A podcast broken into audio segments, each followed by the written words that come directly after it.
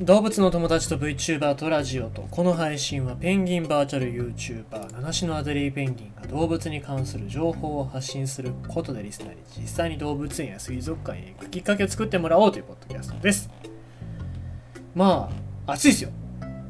暑いからまあまああれですけどもちょっとねあの情報としてですけども昨日昨日じゃない一昨日と昨日の夜2日連続でゴキブリが出ました。えー、だからまあどっから入ってくるのかわからないんだけどもさまあそういう時期でもあるのかなって感じですよね。例えば北海道だったりそういう東北だったりとかっていう場所だと出ないとは言われてますけどもあの、まあ、九州は積極的に出てきますからね。だからなんか対策をしないといけないんだけど、まあ、僕の中ではそのなんだろうもうとにかく一番強いのはスリッパですから。スリッパでもうパシーンですけど、まあ、これでやるとさ仕留め損ねるんだよね。で特に角。角に行くと仕留められないんだよね。だからまあゴキブリも賢いもんでなるべく角に行こうとしますよね。角の方に行って、隠れて、叩かれてもその隙間が少しでもできるようにっていうことで角に行きますけども、まあそういう時にスプレーなんかっていうのがあればいいのかなと思ったりとか。あとは何でしょうね。まああのゴキブリ対策用のなんかそういうホイホイじゃないけども、うん、食べ物ですね。ゴキブリの食べ物。だからもうゴキブリがね賢いんだったら喋ってほしいね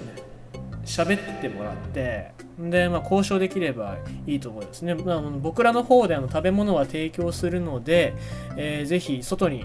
ね、えー、外で食べてくださいっつって。でそしたらまあゴキブリさんたちも分かってくださると思いますんであの食べ物を食べに外に出たら、えー、それがあのコンバットっていうね、えー、別に嘘ついてないですから食べ物は食べ物ですから毒が入ってるとは言ってませんからね、えー、僕はあのそういうことするの大好きですよ、えー、前世多分そういうことをしてたんだと思います。さあ、えー、ということでございまして今日のニュース読んでいきたいと思いますが、えー、毒。毒のお話ですね。これは人間が出す毒でございます。日本製鉄の敷地から脱硫液が流出付近の魚に死骸原因を調査へ、まあ、環境の話でございますが、えー、まあこれ工場に勤めてると気をつけろって毎回毎回言われるもんでございますね、えー、日本製鉄東日本製鉄所、えー、君津地区、まあ、千葉県君津市ですね。ここから、えー、生産工程で生じる脱硫液。ですね、脱流液が敷地外に漏れ出し、水路を経て近くの小糸川に流入していたことが分かった。県は日鉄に対して水質汚濁防止法に基づいて原因究明などを要請指導し、周辺の環境への影響などを調べている。市消防本部などによると19日正午過ぎ近の住民から川の水が赤い。魚が死んでいると通報があった。その後日鉄から市に設備のトラブルで通常排出しないものが排水口から出たと連絡があった。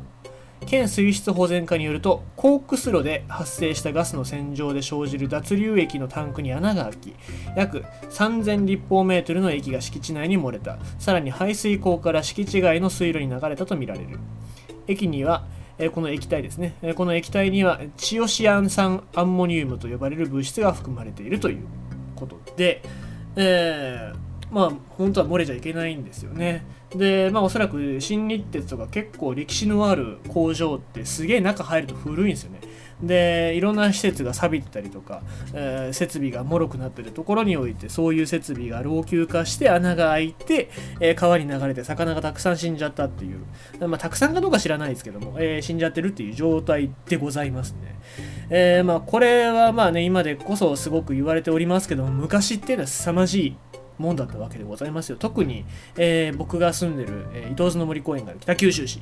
この北九州市っていうのは、まあ、おそらく、えーまあ、工業地帯で、えー、しかも製鉄所もありましたからね、新日鉄の製鉄所もありましたので、えー、そこで、えー、いろんな有機溶剤だったりとか、あとはいろいろな有害物質っていうのが川に流れて、んで、北九州の川っていうのは死の川っていうふうに、えー呼ばれてたわけなんでございますけども、まあ、この死の川もね復活させられさせることができてで、まあ、今ではねいろんな生き物が戻ってきたっていう、えー、そういう復活の川なんですけども、まあ、なんかそういうことを思い出させてくれるなって思いますね。えー、で、まあ、僕も工場に住んでるわけじゃないやあの工場で働いてるのでこういう講習とかね、えー、なんかそういう液体が漏れ出た時はどういう対処をすればいいのかみたいな訓練もさせられますけども、